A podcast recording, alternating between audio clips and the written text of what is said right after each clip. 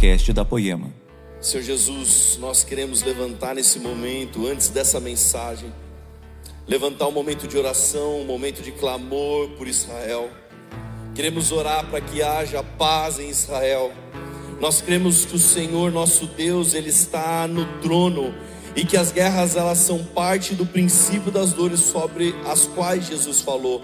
Mas Senhor, nós cremos também que para sua vinda acontecer existem coisas para acontecer, mas a verdade é que Salmo 126 diz que orem pela paz de Jerusalém. Nós estamos aqui clamando por paz em Israel.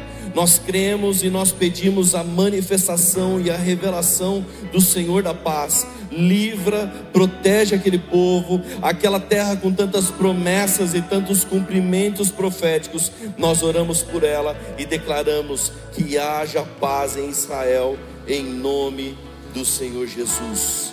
Amém, igreja. Semana passada nós encerramos a série, não abrimos concessão, mas a verdade é que nós entendemos falar um pouco mais, talvez nas próximas semanas, algo sobre sem concessão. Então, abrindo concessão novamente. Mas a verdade é que a mensagem que eu quero compartilhar com vocês hoje é uma questão, é uma pergunta que só você vai poder responder. E essa pergunta é: vale a pena ser fiel a Deus? E você tem que saber essa resposta. Será que vale a pena ser fiel a Deus? Em tempos, em dias como o qual nós vivemos, vale a pena ser fiel a Deus, sim ou não? Então, semana passada nós lemos muita coisa, estudamos muitos reis, eu li muitas passagens, mas hoje, fala para o irmão que está do seu lado assim: hoje, meu irmão, nós só vamos ler um salmo, é só um salmo, mas nós vamos estudar ele versículo a versículo, é o salmo 119, brincadeira. Isso aí só quem lê a Bíblia sacou essa piada aqui agora. Brincadeira, gente. Eu quero ler com vocês o Salmo 73, o Salmo de Asaf. A Bíblia diz, versículo 1: De fato, Deus é bom para com Israel, para com os de coração limpo. Quanto a mim, porém, quase me resvalaram os pés.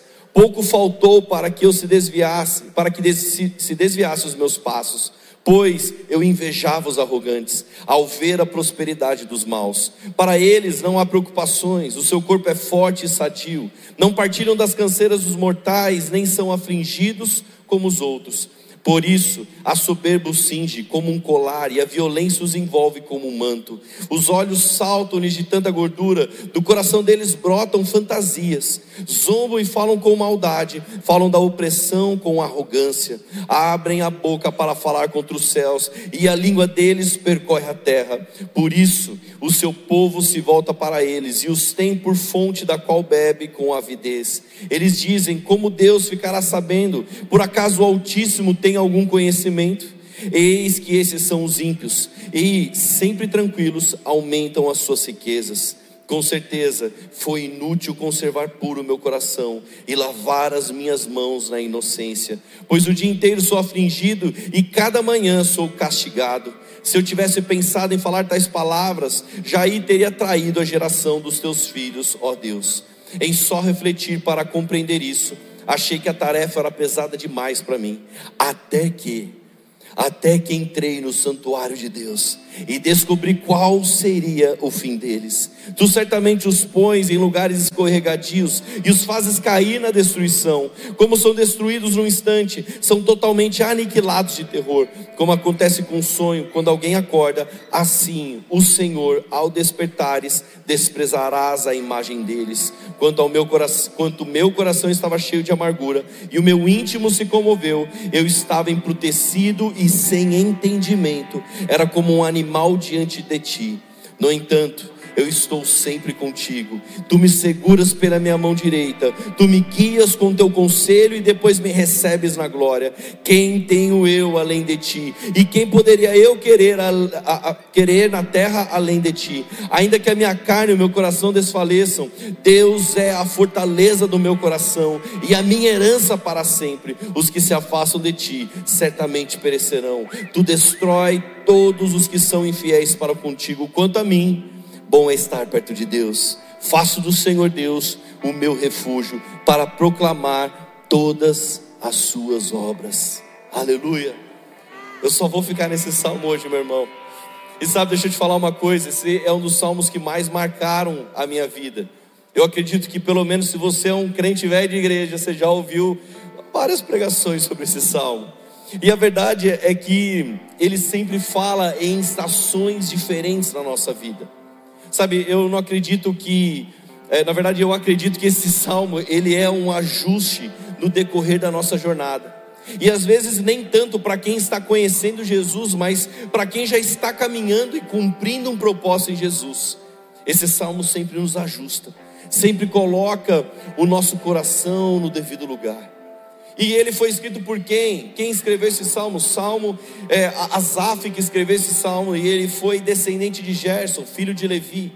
Asaf, ele foi um dos líderes da música, do qual Davi designou. Ele é o fundador e, e, de um dos coros do templo. É um salmo de um homem de Deus, um homem alinhado, um homem sacerdote, mas que começa a desejar o mundo. Olha só que incrível. Era um homem de Deus que por um momento começa a desejar o mundo. Um escritor chamado Derek Kidner, ele fala que Asaf, ele faz nesse salmo uma busca amarga e desesperadora, mas recebe uma recompensa acima de toda a expectativa. Sabe, meus irmãos, a verdade, o salmista ele faz uma confissão. Mas no final nós vamos ter algo muito poderoso, do qual ele entende, o qual nós todos temos que entender até o final dessa noite. Porque ainda hoje nós podemos questionar Deus. Nós podemos olhar para as circunstâncias ao nosso redor e falar, Deus, por que, que isso acontece, por que, que aquilo? É como se nós falássemos, Senhor, por que, que homens cheios do Espírito Santo, como João Batista, eles estão na prisão, mas homens perversos como Herodes estão no trono? Por que, que um homem como apóstolo Paulo é degolado, enquanto um devasso perverso como Nero está governando o mundo? Por que, que aqueles que escarnecem de Deus se tornam ricos e desfrutam dos prazeres deste mundo, e, e, aqueles que são fiéis a Deus passam por dificuldades, e ainda assim tem que suportar a disciplina de Deus? Por quê? Será que você nunca perguntou algo desse tipo? Você nunca questionou a Deus dessa forma? Nós vamos ver no decorrer da Bíblia que isso não aconteceu somente com Asaf. Jó também faz isso. Jó, em um dos, do, em um do, do, dos seus livros, ele fala, ele fala o, o, como é que os ímpios continuam vivos. Como assim, Senhor? Eles estão dizendo a ti: deixe-nos em paz. Não queremos conhecer os teus caminhos, quem é o Todo-Poderoso, e, e para que nós vamos servir a Ele. Jó fala isso em Jó 21. Abacuque também faz essa declaração. Ele fala: É por isso, Senhor, que a lei se afrocha e a justiça não, nunca se manifesta, porque os ímpios cercam justos e assim a justiça é torcida. Então, homens de Deus, mas que por um momento começam a olhar ao seu redor, falam: Deus, está tudo errado. Não é assim que as coisas têm que acontecer, Deus. E Asaf, ele expressa o seu conflito nesse salmo. Por que, que o ímpio prospera e o justo é castigado? É nessa hora que vem o título dessa mensagem: será que vale a pena ser fiel a Deus? Existe algum proveito em ser justo? Será? Agora, o grande segredo desse salmo de Asaf é o versículo 1. Ele começa com a conclusão. Olha que a Bíblia diz: de fato, de fato, Deus é bom. De fato, Deus é bom para Israel e para com os de coração limpo. Será que antes de você pensar, falar dos seus problemas, das suas crises, das suas dificuldades, será que eu e você, antes dessa palavra terminar, eu e você podemos declarar: de fato, Deus é bom? Você pode fazer isso? De fato, Vamos lá, de fato, Deus é bom. Aleluia. Concluímos a mensagem dessa noite. Agora olha só. O seu conhecimento, o conhecimento de Asaf sobre a realidade da vida. A verdade é que de início é governada pelo Deus da aliança. Por quê? Porque antes de falar de tudo, ele começa, de fato, Deus é bom. E é interessante que o versículo 1 ele fica meio isolado, mas ele é a chave do salmo inteiro. Porque aqui ele está mostrando o que Deus pode fazer para um homem e o que Deus pode ser para um homem. Olha só que Warren Whisper, ele escreve que ao ponderar sobre os mistérios da vida, devemos nos apegar àquilo que sabemos com certeza. E quando estivermos em trevas, jamais duvidar daquilo que Deus nos ensinou na luz. Quando estivermos em trevas, jamais duvidar daquilo que Deus nos ensinou na luz. Spurgeon fala que a nossa oração deveria ser: Meu Deus, por mais desorientado e confuso que eu esteja, nunca permitas que eu pense mal de ti. Se eu não entendo, nunca permitas que eu deixe de crer em ti. Meu irmão, eu não sei qual é a sua dificuldade nesse dia, mas a nossa conclusão até o final tem que ser essa: Deus é bom. Versículo 2: Por muito pouco, ele começa a rasgar o seu coração, e ele fala: Olha, quanto a mim, porém, quase me resvalaram os pés, pouco faltou para que se desviassem os meus passos. E por quê? Pois eu invejava os arrogantes ao ver a prosperidade dos maus. O versículo 2, Asaf começa a abrir o seu, o seu coração e compartilhar a crise que vivenciou, que quase o fez cair. Ele estava na janela da tentação, com os pés numa estrada escorregadia. Então ele começa a falar: por pouco, por pouco eu não caí. A primeira coisa que nós temos que ver é que ele invejou o que as pessoas possuíam, sem um olhar para o que elas eram adiante de Deus. Mesmo Asaf, sendo um conhecedor da verdade, ele dá, ele, ele dá vazão e espaço à dúvida acerca da bondade de Deus, e então ele começa a enfrentar uma grande batalha na sua alma. Senhor, eu invejei os arrogantes. Meus irmãos, ele confessa a sua cegueira, ele começa a confessar a sua concessão. Foi uma concessão que ele fez. Pastor, eu, eu nunca fiz isso não. Será que não? Asaf ele está falando aqui, olha, por que, que eu trabalho com o suor do meu rosto? Eu sofro para pagar as minhas contas em dia, enquanto o meu vizinho, numa tacada só, ele consegue resolver todos os problemas financeiros dele. Para mim, Deus é o rigor da lei, mas para ele os favores. Para mim, Deus é o trabalho, mas para ele as recompensas. Asaf ele olha pela janela, sabe, começa a, a ter uma análise racional. Ele começa a sentir inveja dos arrogantes. E o mesmo Spurgeon que eu li antes, ele diz: Olha só, já é lamentável que um herdeiro do céu tenha que confessar que tinha inveja, mas pior ainda é ele ter que dizer que tinha inveja dos soberbos. Inveja é difícil confessar, não é mesmo?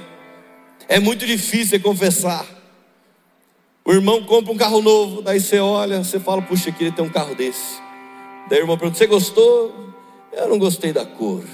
E fala assim, inveja, né? Aquela coisa assim. Às vezes tem poucas pessoas na nossa vida que celebram as conquistas junto, junto com você. Sabia disso? São poucas vezes essas pessoas. As pessoas elas podem compartilhar os momentos de dificuldade, mas quando você conquista, alguém fala, ela conseguiu antes que eu. Ele conseguiu, eu ainda não consegui. Sabe, meus irmãos, Asaf ele tinha inveja dos soberbos, não porque eles eram arrogantes, mas porque eles são ricos, fortes, populares, com uma aparência de felicidade. Então, quando Asaf avalia a sua vida pelas coisas externas, ele vê que ele está em desvantagem. Ele começa a olhar para a vida, sabe, com egoísmo e sentir-se injustiçado pois só via as coisas do presente, mas se esquecia das coisas do futuro, e é por isso que os seus pés quase se resvalaram. A gente esquece das promessas de Deus, esquece do que Ele nos prometeu, e Ele é fiel para cumprir, meus irmãos. Nós esquecemos disso e começamos a olhar com o um olhar presente e falar: puxa vida, Deus, por que, que isso não aconteceu comigo? Por quê? Gente, eu lembro o dia que eu fui consagrado pastor, indignado de ser consagrado pastor, injuriado, meio em crise com Deus, não queria ser pastor. Aí chega um cara para mim, ah, você foi consagrado? Eu, é, é, chorando, é, você vê. Ele falou assim, eu também quero ser pastor um dia. Daí eu falei, mas eu não queria ser, cara, eu não queria. Quase que eu falei, mano, pega aqui você então. Acho que a inveja estava no coração dele e eu estava falando assim: Deus, por que, que você não consagrou essa pessoa aqui e não eu? E eu acho que ele estava fazendo a memoração: Deus, por que, que o Senhor consagrou ele não eu? Né? Era só Jesus ter invertido as coisas, gente. Às vezes, meus irmãos, o que parece importante não é. Os erros do nosso coração, da nossa cabeça, logo afetam a nossa conduta, pois é uma estreita ligação entre coração e pé. Você quer a prova disso? Quando alguém está com o coração ferido, uma alma chateada, sabe o que vai acontecer? Logo os pés delas vão, vão se mover. Quantas vezes eu já tive com alguém e falou assim: Ah, eu saí lá de tal lugar, pastor, é porque eu fui ferido naquele lugar. Então a ferida, sabe, da alma, do ego, um coração sangrando, logo fizeram, sabe o que? Os pés dessa pessoa se moverem. E às vezes ela vai para um outro lugar e ela vai talvez ser ferida de novo. E Deus está falando: Eu quero tratar suas feridas quando você vai deixar. Sabe quando eu era criança, nem tão criança assim, já era meio adolescente, eu estava brincando com os meus amigos. Na verdade não era brincadeira, era mentira, era uma briga mesmo. Daí a gente estava brigando, daí os. E gente, eu, eu era meio, meio marrentinho, sabe? Estava brigando com dois meninos, não é história do Leandro, não, era dois de verdade. O Leandro às vezes fala que era dez, mas era um, mas o meu era dois. Daí os dois foram entrar numa sala, assim, eu fui atrás dele, daí a hora que eu fui empurrar a porta, o outro deu um chute na porta, assim, gente, meu dedo. Ele entrou no batente, bem na chapinha que tinha ali, ó. A unha entrou ali no meio, a unha foi embora, o dedo ficou pendurado, porque a porta fechou. E quando fechou, daí todo mundo da escola ficou desesperado, daí falou assim: não, você tem que te levar na enfermaria da escola. E gente, por onde eu passava, jorrava sangue, foi jorrando sangue nas paredes. E, e, gente, está tudo bem, tá? Depois foi costurado meu dedo de volta, tá aqui. Eu não posso nem falar qual dedo que é, que é o dedo do meio.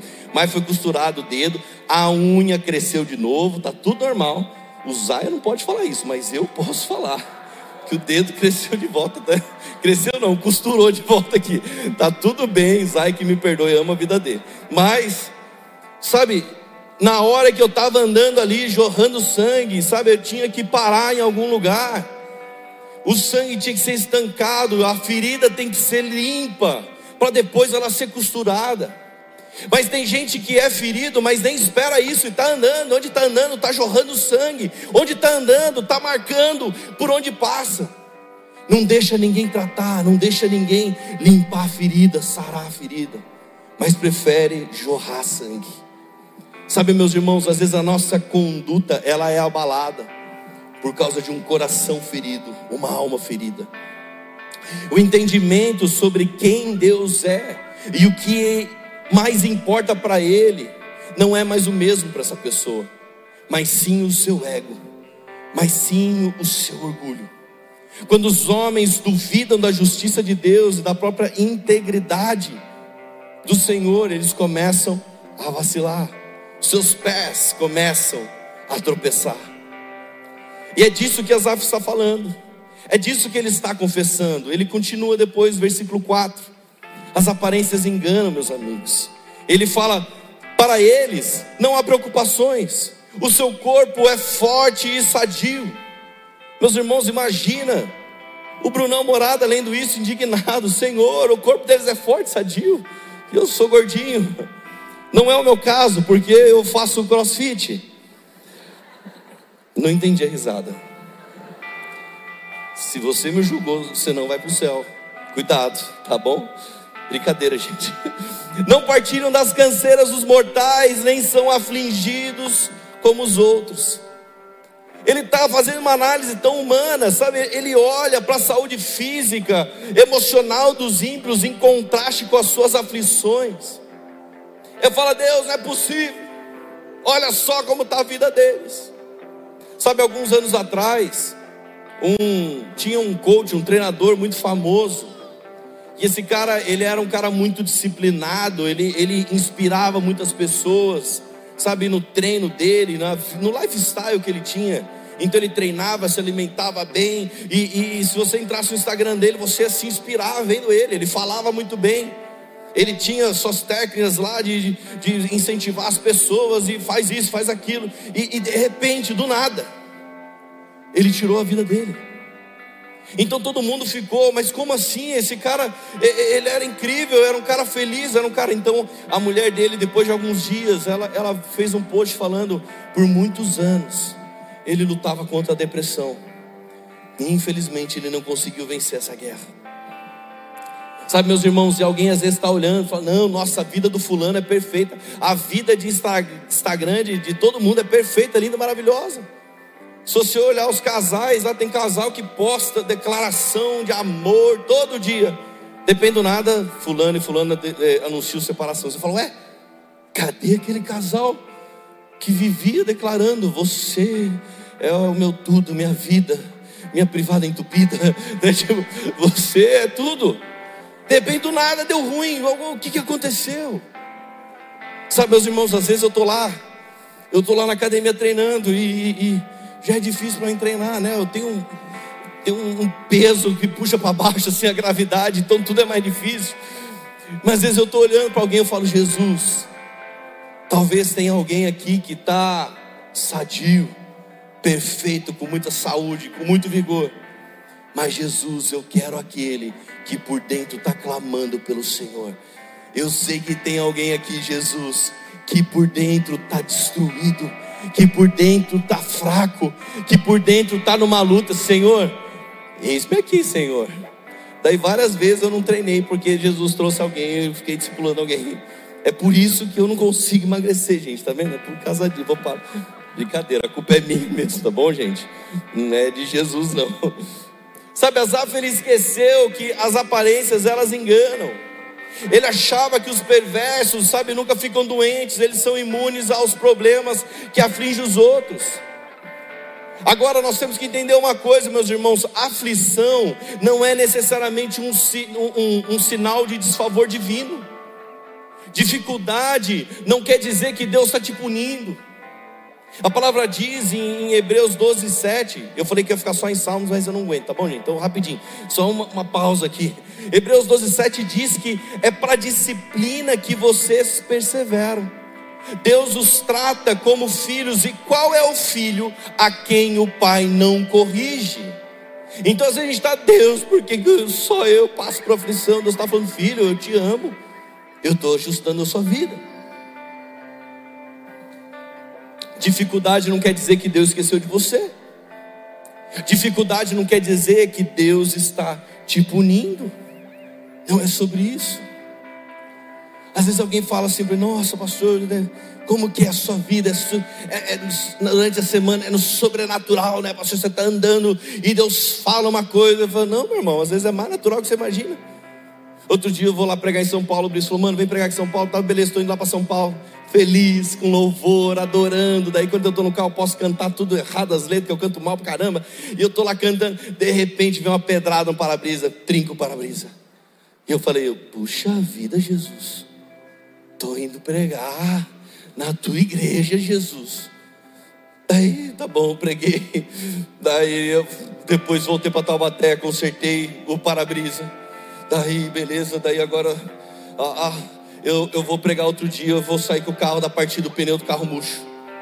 Eu falei, meu Deus do céu, daí enchi rapidinho para dar um jeito. Cheguei no borracheiro, falou, mano, precisa vulcanizar o pneu aí. Entrou um prego dele, conserta. Passa uma semana, o mesmo pneu murcho de novo. Eu voltei bravo no, no, no, no borracheiro.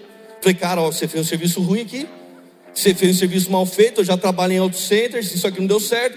Daí ele falou, cara, mas é outro, é outro prego. Eu consertei um prego aqui, agora o prego está aqui. Falou, cara, você está com azar. Ele falou para mim. Eu falei, não, é você que está jogando prego no asfalto aí. E eu estou pegando todos eles. Gente, em três semanas, sem brincadeira, em três semanas eu furei o pneu três vezes. Na terceira vez eu estou indo pregar em São José, daí eu saio de casa e eu começo um barulho assim, ó, devagarzinho com o carro, tec, tec, tec. Eu falei, hum. Entrou outro, outro prego. Eu, desci do carro, era um parafuso gigante. Daí eu pensei, se eu tirar esse parafuso, pega essa dica, homem, se eu tirar esse parafuso, pneu vai furar na hora, vai, vai murchar na hora. Eu falei, então vou deixar. Eu vim buscar os pastores que foi comigo, pastor José. Eu falei, gente, tem um parafuso gigante no pneu. E é o seguinte, vamos orando, que até São José o pneu tem que aguentar. Daí a gente foi para São José, os pastores orando e o carro, tec, tec, tec, tec, tec, tec, tec, tec, tec. O parafuso chegou com a cabeça chata. Você não tem ideia. Eu falei, Jesus, eu estou indo pregar na sua igreja, Jesus. Unge o pneu desse carro, que nenhum prego mais pegue nele, por favor, Jesus. De verdade, tem umas orações que a gente faz. Daí há duas semanas atrás eu estou lá, tem uma reunião, eu preparando a mensagem, a Laura, eu, amor, eu vou lá buscar as crianças, tá bom. Daí, gente, no meio do que ela foi buscar as crianças, ela pega uma chuva, olha o áudio que ela me manda, ó. Ela vai ficar muito brava, como ela vê à tarde, eu posso mostrar à noite.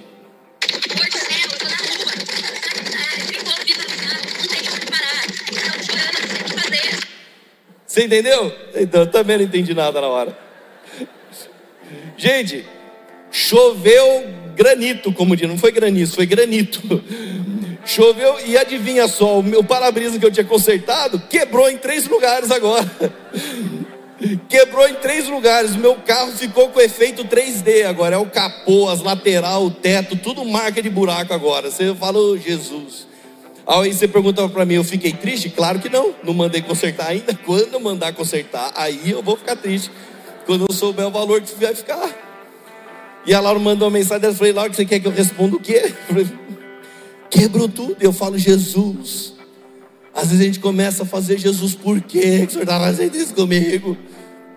E sabe, eu estou dando exemplo de um carro, mas sabe como isso acontece na sua vida? Quando você está lá no seu trabalho, você está se dedicando, você está fazendo o seu melhor, você está honrando a Deus, mas daí sabe o que acontece? O seu patrão promove o outro, o seu patrão promove o, ímpio, o descrente. Você tem duas empresas iguais, uma está fazendo tudo certinho, tem a contabilidade, declara tudo certo, tem um lá fazendo tudo errado, mas o cara está prosperando mais que você. Você fala, Deus, eu estou fazendo tudo certo, Deus, por que você está fazendo isso comigo? Parabéns, você está vivendo o salmo de Asaf. Asaf viu tudo isso. O carro dele ficou arrebentado com todas as coisas que aconteceu. Promoveram outro lugar dele. Começa a acontecer tudo isso. Ele trabalhando, mas o vizinho dele, sem trabalhar, ganha mais que ele. Então ele olha tudo isso. Então no versículo 6, ele fala por isso.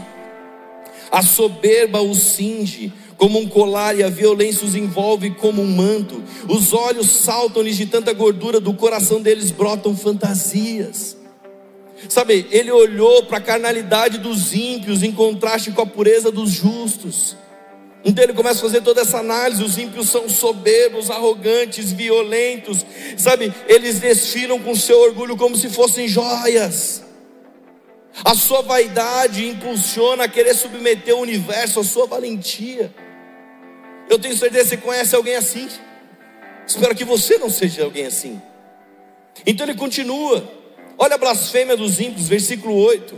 Zombam e falam com maldade falam da opressão com arrogância, abrem a boca para falar contra os céus, e a língua deles percorre a terra. Por isso, o seu povo se volta para eles e os tem por fonte da qual bebe com avidez. Eles dizem: Como Deus ficará sabendo?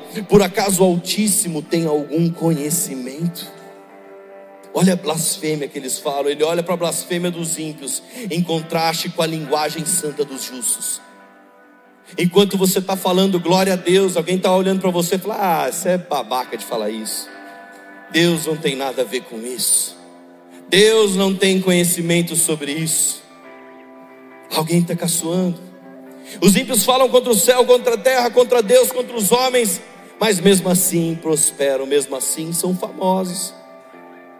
Sabe, é quando alguém lança uma música, lança uma música e, e, e a música é sobre aborto e essa música estoura. Tem uma música muito antiga que eu já vi um monte de gente ouvindo, toca em tudo quanto é filme possível, chamada Sympathy of Devil. Meu irmão, essa música é demoníaca. Quando você ouve essa música, é, se, se chama simpatia pelo diabo. Sabe, e, e às vezes as pessoas estão ouvindo, estão cantando, essa música é top 1. Essa música sempre estoura, daí vem o outro artista tudo bagunçado, tudo zoeira, daí lança alguma coisa. Ah, ele estourou. E a gente olha para essas coisas e fica indignado. E sabe por que a gente fica indignado? Porque a gente quer que a justiça de Deus aconteça. Lembra aquela história? Todo crente gosta dessa história. Aquela história que um dia uns jovens estavam indo para uma balada, daí a mãe vira para uma dessas jovens e fala assim: Filha, vai com Deus. Daí a menina fala assim: Ah, mãe, só se ele for no porta-malas, porque aqui dentro não cabe ninguém. Daí o carro bateu, morreu todo mundo. Adivinha só o único lugar que não ficou estragado? Porta-malas. Tinha, um, tinha um, uma bandeja de ovo, nenhum ovo quebrou. Mas todo mundo estava no carro, morreu. Daí os crentes ouvem essa história. É, esse é o nosso Deus. O Deus que. Ah, tem prazer em contar essa história. Ninguém mexe com o nosso Deus. Sabe quando eu ouço isso, meus irmãos? Eu não tenho prazer eu não tenho alegria. Sabe por quê? Porque talvez pode ser um de nós. Se a gente quiser, nós queremos que Deus haja com justiça sobre todas essas pessoas, mas se Ele usar a mesma medida para agir com justiça contra mim, contra você, meu irmão, eu acho que poucos vão ficar, se ficar alguém. Não, Deus pune os incrédulos. Quantas vezes nós somos incrédulos? Pune aqueles que falam blasfêmia contra o Senhor. Quantas vezes nós fomos? Quantas vezes nós falamos blasfêmia? Pune, Senhor meu Deus, o pecado daqueles e quantas vezes nós pecamos. A mesma medida, meu irmão, se Deus usar a que nós queremos contra nós mesmos, o negócio vai ficar feio. Cuidado. Ele continua falando da prosperidade dos ímpios, versículo 12. Eis que estes são os ímpios e sempre tranquilos aumentam suas riquezas, com certeza, olha só, com certeza foi inútil conservar puro o meu coração e lavar as minhas mãos na inocência, pois o dia inteiro sou afligido e a cada manhã sou castigado.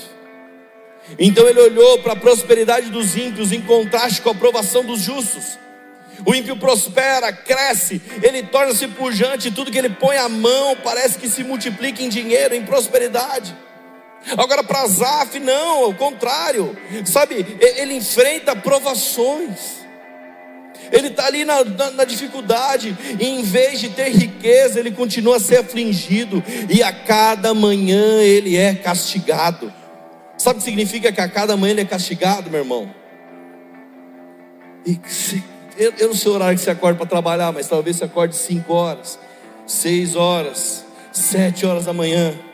Sabe, sempre que eu trabalhei, meus. Eu devo ter, sei lá, uns 10, 12 anos de carteira assinada. Eu só faltei um dia na minha vida que eu estava passando mal. Eu só faltei um dia. Mas todos os outros dias eu acordei falando: Deus, que preguiça de trabalhar, Deus. Ah, Deus, eu queria dormir mais um pouco. Já aconteceu isso com mais alguém aqui? Não, é só comigo mesmo. É só comigo, né, gente? Né? Olha, gente, você tem que fazer um curso, a gente arrasta para cima, para saber como acordar feliz todos os dias para ir trabalhar. Aleluia. Tem dia que você está feliz, mas tem dia que você fala: Poxa vida, Deus, faz meu chefe ligar para mim e falar que eu estou de folga hoje, que Deus tocou o coração dele e falar: Olha, não precisa vir trabalhar hoje, não, fica na sua casa descansando aí. É isso que Asaf está falando, Senhor. Todas as manhãs eu continuo sendo castigado. O ímpio não está trabalhando, o ímpio pediu demissão, ele está dando atestado médico, ele está mentindo para todo mundo, mas eu não, estou sendo fiel aqui. Eu estou aqui perseverando, e todo mundo sou castigado.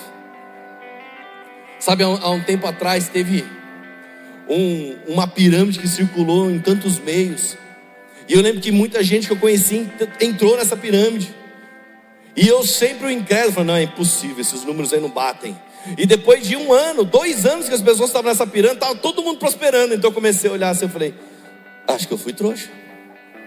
Todo mundo entrou, mas eu não entrei. Um dia eu cheguei no Leandro, rasgando meu coração, e falei, eu acho que eu e você é, é besta, ele não tem entrado, porque todo mundo entrou. O Leandro falou assim, Deus dá paz no seu coração. Eu falei, não dá. Ele falou, também não dá no meu então não vamos entrar. Eu falei, tá bom. Eu olhava a prosperidade, eu olhava as pessoas, falei, meu Deus, Jesus.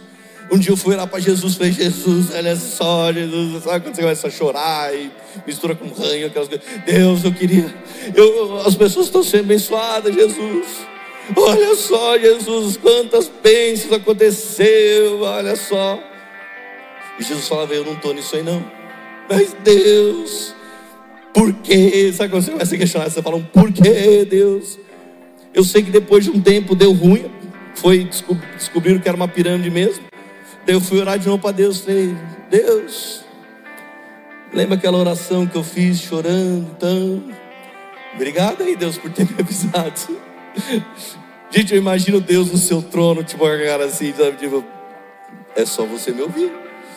Ainda bem que eu nunca entrei. Sabe, mas às vezes a gente fica olhando ao nosso redor, a gente fica fazendo uma análise humana, e na verdade tudo que nós temos é que consultar o Senhor, Ele nos guia, Ele nos conduz. Sabe, meus irmãos, eu saí, às vezes a nossa vida é sair de um problema, entrar em outro, é sair de uma prova e entrar em outra. E por quê? Porque, porque que para o ímpio é riqueza, mas para Zaf era a luta, era o desafio, eram as provações. Para o ímpio os louvores, mas para Zaf era o chicote. Para o ímpio o conforto, mas para Zaf o castigo. Então ele começa a entrar em crise quando ele compara a qualidade de vida dele com a qualidade de vida dos ímpios. E meu irmão, pega essas palavras de Spurgeon. Olha que poderoso isso. Havia coroas para os sentenciados e cruzes para os eleitos. Estranho que os santos gemessem e os pecadores cantassem. Descanso era dado para os perturbadores, mas a paz era negada para os pacificadores. Ei, meu irmão, pastor, você está me desanimando. Eu vou desistir então de tudo.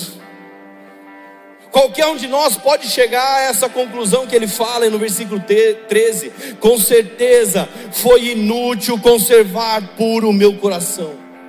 Foi inútil, Deus, conservar meu coração puro. Olha só o que tem acontecido. Os ímpios usando a boca para falar maldades contra o próximo. Eles estão blasfemando contra o Senhor. Mas mesmo assim são abençoados. Então Asaf, ele olha para a sua vida e fala: com certeza foi inútil conservar puro o meu coração. Se você ficar na janela da tentação, avaliando a vida pelas aparências, então você vai chegar a uma fala muito próxima a essa: para que eu estou conservando o meu coração. Talvez alguns já desistiram de ter um coração puro, já desistiram de ter as mãos inocentes. Sabe, gente, eu fui assistir, eu não sei se você, quem já viu, mas aquele filme O Som da Liberdade está no cinema.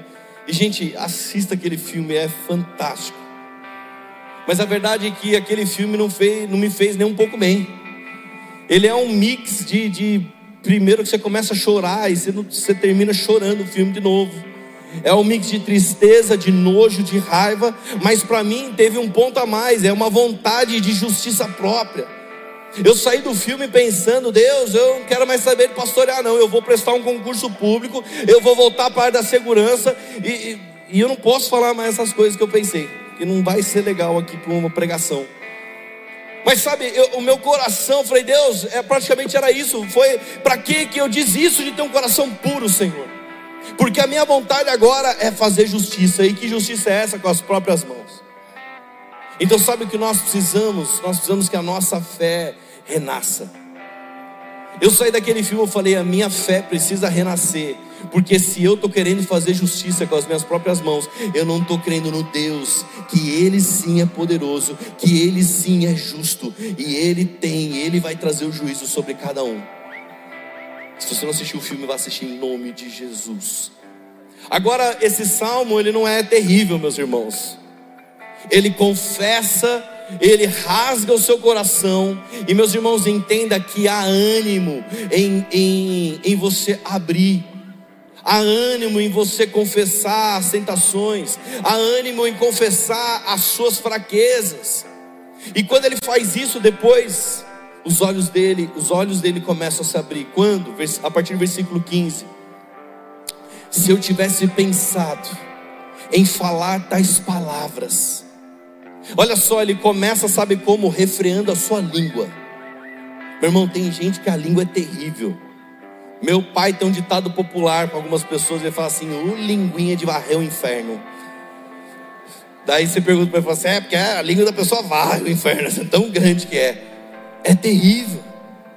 E Asaf ele começa o que? Se eu tivesse pensado em falar tais palavras, já teria traído a geração de teus filhos, ó Deus. em só refletir para compreender isso. Achei que a tarefa era pesada demais para mim, até que entrei no santuário de Deus e descobri qual seria o fim deles. Sabe, meus irmãos, aqui ele começa a perder um olhar egoísta para ter um olhar para a vida com os olhos de Deus. A transformação do ponto de vista aqui de Asaf é quando ele começa a refrear a sua língua e, e, e depois ele começa a sondar o seu coração. O primeiro passo não foi mental, mas foi moral. É virar-se contra o egoísmo, contra uma autocompaixão que se revela nos versículos que nós lemos, do 3 ao 13. É lembrar-se, sabe, da responsabilidade, da lealdade do Senhor para conosco. Ele ainda não tinha uma resposta clara para o seu dilema, mas ele já estava liberto aqui do seu egoísmo e da sua autopiedade. Ele já estava sendo liberto. Ele começa a fazer uma avaliação agora da vida pela perspectiva de Deus. Então, até que entrei no santuário de Deus e descobri qual seria o fim deles. Então, aqui tudo muda. Tudo muda. A fé, ela sempre nos impede de chegar a uma conclusão da lógica humana. Sabe, às vezes você está traçando a sua vida e tem muita lógica humana, meu irmão. Você fez todo um planejamento da sua vida e tem muita lógica. Não, porque se eu fizer isso, depois eu faço isso e faço aquilo. E, e, e eu não estou falando contra planos, faça planos. Mas deixa a sua fé mudar todos eles. Deixa a sua fé transformar todos eles. Deixa Deus falar assim: seus planos são bons, mas os meus são melhores. A fé, ela nos impede de chegar à conclusão de uma lógica humana. Então ele continua no versículo 18. Só que agora, sabe aonde ele está? Na casa de Deus. Tu certamente os põe em lugares escorregadios e os fazes cair na destruição como são destruídos no instante, são totalmente aniquilados de terror.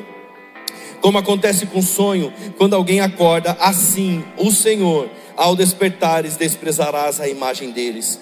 Quando o meu coração estava cheio de amargura e o meu íntimo se comoveu, eu estava embrutecido e sem entendimento, era como um animal diante de ti. Então ele entrou na casa de Deus para ter um olhar para a vida como Deus a vê. Asaf ele viu o conflito, sabe, dissipar-se quando ele deixou de ser o juiz de Deus para ser um adorador. Ou seja, ele deixou de julgar a Deus para adorá-lo. Deixa eu te falar uma coisa, talvez o testemunho de muitos aqui nós chegamos na presença de Deus como verdadeiros juízes. Eu vou lá para ver porque o que Deus está fazendo está tudo errado. Então a gente começa a julgar a Deus, e a gente chega na presença de Deus julgando a Ele. E deixa eu te falar uma coisa: tudo bem, mas o que eu realmente espero é que você deixe de ser um juiz e passe a adorá-lo. Deus não é um problema com o qual nós devemos lidar, mas sim o Senhor transbordante de graça que devemos amar e adorar. É esse o Deus. Então, ir à casa de Deus é o começo da libertação e da sua cura. A casa de Deus, ela nos cura, meus irmãos, das cachumbas, dos sarampos da alma. Quando vamos à casa de Deus, encontramos Deus e Ele é a luz que dissipa as nossas trevas. Quando vamos à casa de Deus, encontramos, sabe, a, as bênçãos dEle, o cuidado dEle. Encontramos em Deus abrigo. Quando nós vamos à casa de Deus, encontramos pessoas que enfrentam os mesmos problemas que nós, ou até mesmo maiores. Então encontramos em Deus resposta, e isso nos cura. Então Asaf é categórico quando ele diz: Até que entrei na casa de Deus e descobri qual seria o fim deles. Deixa eu te falar uma coisa: não é para você esquecer o seu problema, mas é para você receber entendimento. O Aaron Whisper, ele fala que o ponto de vista de Asaf sobre o problema ele mudou quando considerou não as circunstâncias ao seu redor, mas o destino adiante dele, pois percebeu que aquilo que observou na vida dos ímpios que prosperam não é a imagem verdadeira, mas é apenas uma simulação. A gente está invejando pessoas que estão vivendo uma simulação de vida. Invejamos pessoas que não têm verdade nelas. É terrível ter que confessar isso. Agora, quer saber o que mudou? O que, que ele precisou mudar? O ambiente. Qual ambiente você está frequentando? Porque olha só, Azaf ele sentiu que a dificuldade aqui estava primeiro no ambiente. Então por que isso? Porque ele muda o ambiente, ele vai na casa do Senhor. Então no santuário ele percebe que a dificuldade não é o ambiente, é o que? Ele mesmo. Olha só que incrível isso. Sabe, é possível a gente estar tá andando em lugares, ouvindo pregações, em que simplesmente a, a, o problema são as pessoas, o problema é, é, o governo, o problema é o pastor, o problema é, sei lá, é o marido, é a mulher, e de repente, quando a gente entra na casa de Deus, a gente descobre que o problema, sabe qual é? Eu mesmo. Não é o pastor, não, tá? É você mesmo, tá? Que eu estou falando. Coloca a mão no seu peito. Alguém sai, ó, eu ouvi lá o Ladentinho falou que o problema é ele da minha vida. Tá amarrado, meu irmão, o problema é seu aí. Sabe, Azaf, ele muda o ambiente. E quando ele entra na casa de Deus, ele descobre que o problema é ele mesmo. O centro da vida do salmista, ele foi mudado. Foi mudado. Sabe, meus irmãos, a mudança de foco possibilitou uma revelação surpreendente. Que revelação é essa? Versículo 23. Essa é a nossa maior riqueza. A Bíblia diz: No entanto, estou sempre contigo. Tu me seguras pela minha mão direita, tu me guias com teu conselho e depois me recebes na glória. A mudança de foco traz a revelação surpreendente, qual é? Que mesmo na sua pobreza, opressão, ele possuía a única coisa que é digna de valor, que é a presença de Deus na sua vida. Estar com Deus, ter a sua orientação, o seu conselho, ser herdeiro das suas promessas é um tesouro que, em comparação com as posses das pessoas do mundo, é e sempre será de maior valor. Sabe, meus irmãos, a prosperidade dos ímpios era um sonho, mas a presença de Deus era realidade. Às vezes a gente está sonhando com tanta coisa. E eu não estou falando contra essas coisas, pode sonhar, trabalhe, sabe, pela graça de Deus, o Senhor possa fazer isso sobre a sua vida, mas se apegue à realidade, a realidade é o Deus vivo na sua vida, é o Deus vivo dentro de você. Então, olha só, ele tem aqui um novo entendimento. Os ímpios têm uma aparente segurança, eles prosperam, tornam-se, sabe, é, é, opulentos e famosos, mas qual é o final deles? Qual será o final deles? O próprio Deus os põe em lugares escorregadios, pois nada acontece à parte de Deus. Na verdade, a situação dos ímpios, ela é desesperadora, e por isso sentir inveja deles é uma insensatez, visto que a destruição deles virá repentinamente. Jesus fala lá na frente, Mateus é, é 7, se eu não me engano, sabe que ele vai dizer: Nunca vos conheci. Meu irmão, a situação do ímpio é desesperadora.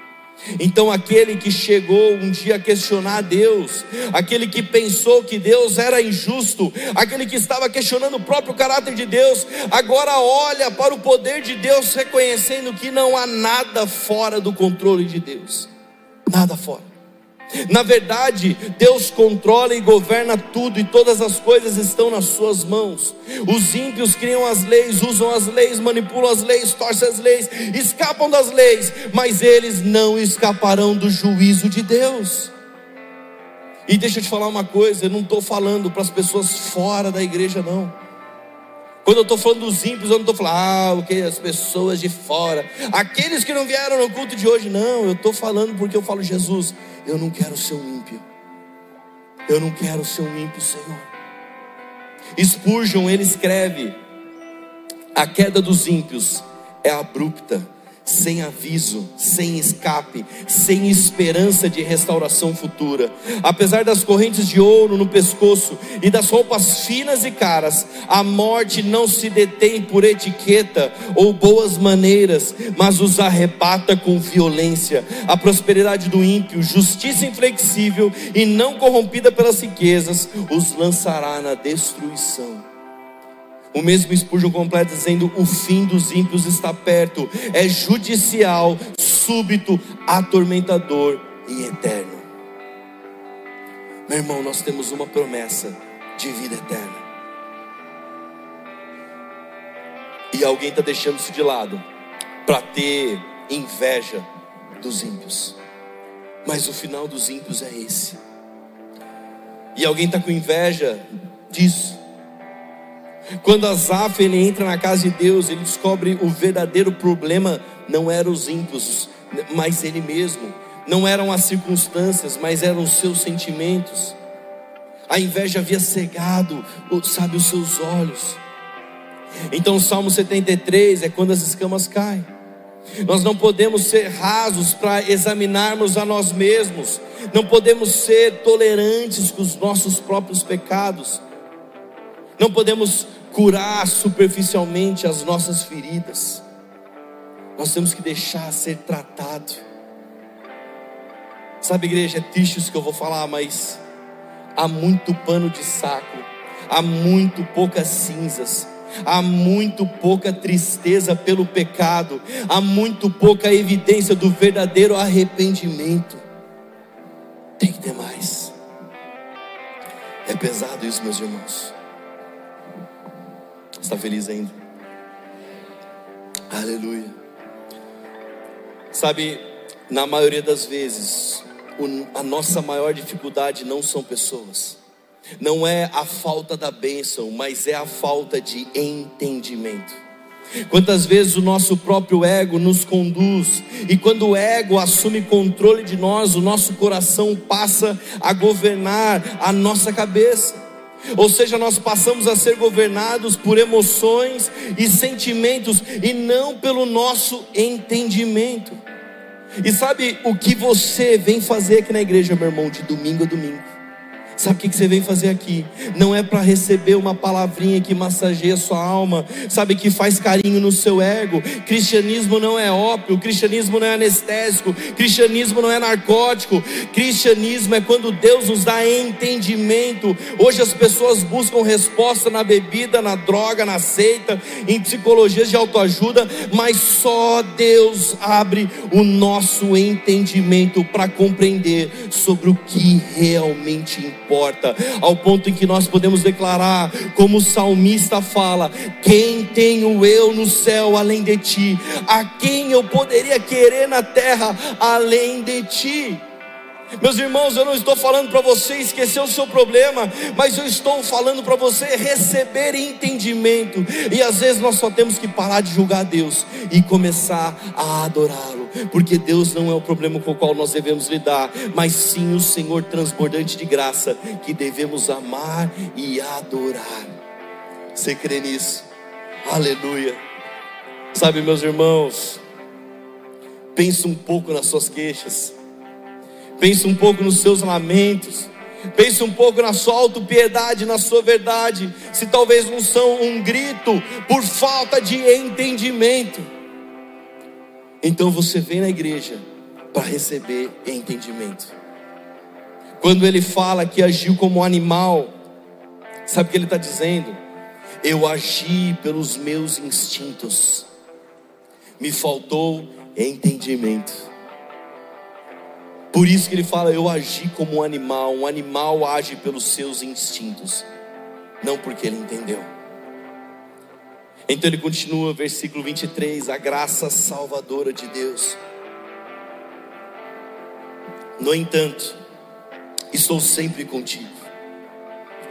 Olha aqui, meus irmãos, no entanto, estou sempre contigo. Tu me seguras pela minha mão direita, tu me guias com teu conselho e depois me recebes na glória. Quem tenho eu no céu além de ti? E quem poderia eu querer na terra além de ti? Ainda que a minha carne e o meu coração desfaleçam, Deus é a fortaleza do meu coração e minha herança para sempre. Finalmente ele abre os olhos da fé para entender que a graça, o que é um pouco da graça de Deus na sua vida, a graça salvadora de Deus.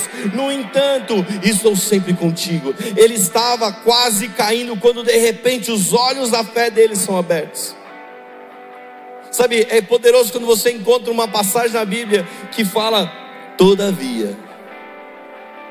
No entanto, não como semana passada, mas usado agora do jeito certo. Eu quero dizer para você que o homem, ele estava cativo e morto, mas Deus, no entanto, estava sendo rico em misericórdia. O filho pródigo estava na lama, mas ele voltou e o pai o recebeu. A ovelha estava perdida, mas o pastor a encontrou. Eu e você, por fim, Deus nos salvou, apesar de quem nós somos. Apesar de quem nós somos, Deus nos salvou. Tu me seguras pela mão, pela minha mão direita.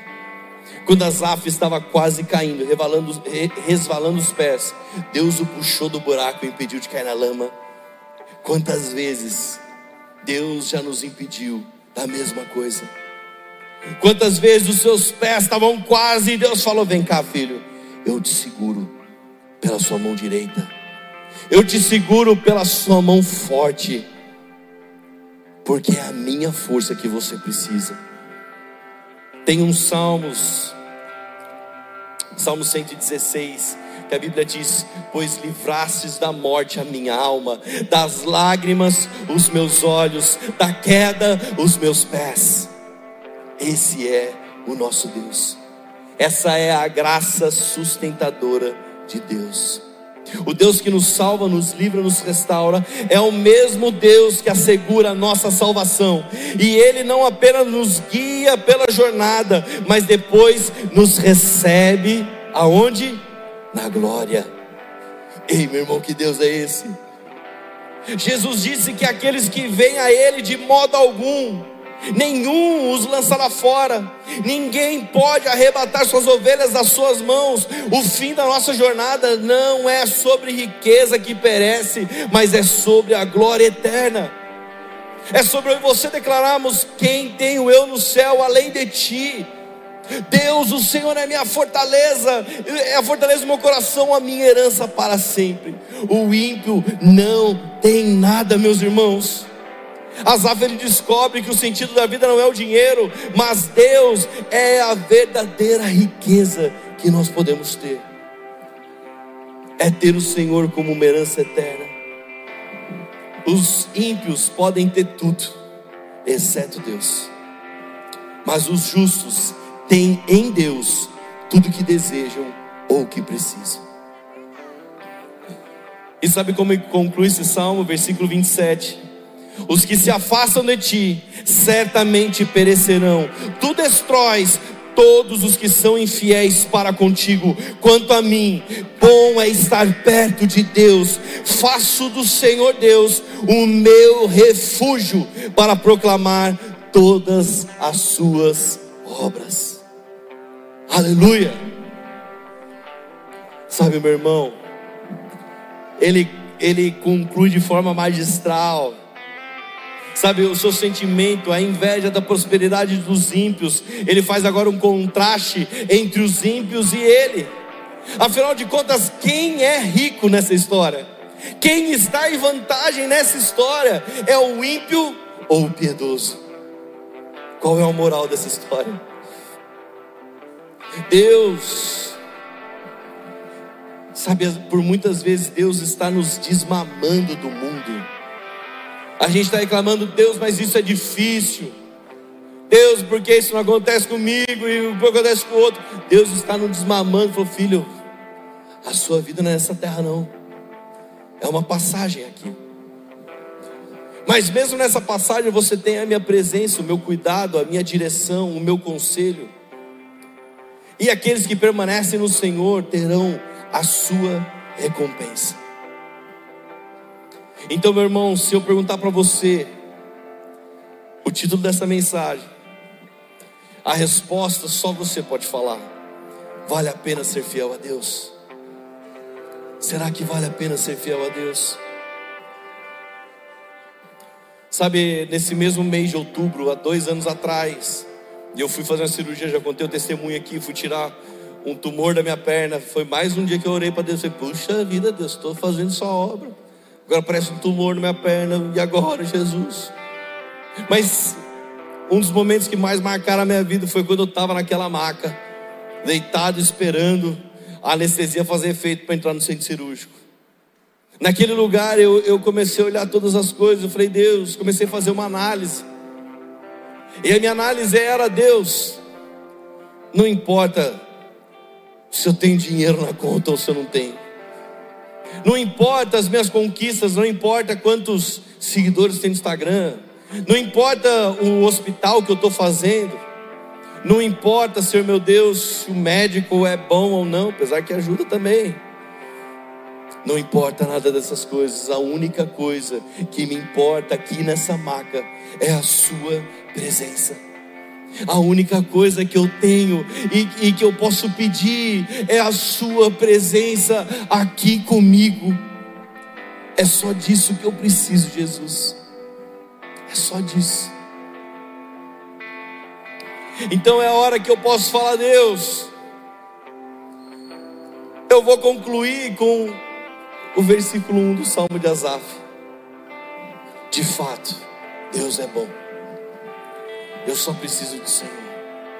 O Senhor é minha fortaleza.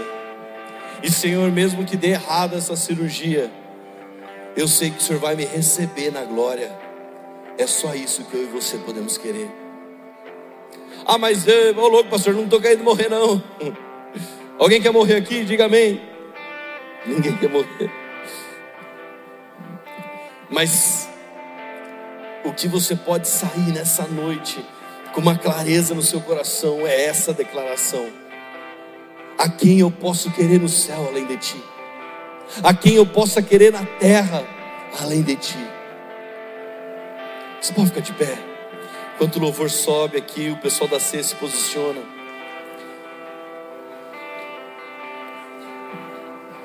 Sabe o que precisa acontecer com você hoje? Sabe o que pode acontecer com você aqui hoje, nessa noite? É a sua fé renascer. A sua fé precisa renascer. Existe ânimo sim em denunciar a fraqueza. Asaf ele fez isso, ele falou: Deus, eu, eu, estou sendo invejoso, mas no final da vida, no final do, do, do salmo, ele fala que a riqueza não tem valor diante da morte. Sabe, a recompensa dos justos, ela tem um valor eterno. Quanto vale para você hoje permanecer no Senhor? Às vezes eu e você só temos que parar de julgar Deus. Às vezes eu e você só temos que parar, sabe, de julgar e questionar e começarmos verdadeiramente a adorá-lo. Então essa mensagem, meu irmão, não é para você esquecer o problema, mas é receber entendimento. Essa mensagem é para que os seus olhos se abram e você receba entendimento ao ponto de declarar que Deus, Ele sim é a fortaleza do meu coração, é a minha herança para sempre. Que bom mesmo é estar perto dEle. Então eu faço do Senhor Deus o meu refúgio para proclamar todas as suas obras. Então nós concluímos a mesma coisa que Asaf fez. De fato, de fato, Deus é bom. O Senhor é bom conosco, Senhor. Mesmo perante as nossas falhas, nossos questionamentos, Ele continua sendo bom.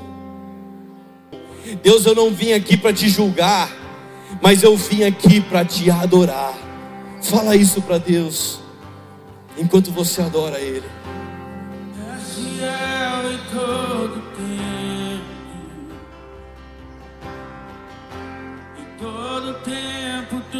Tu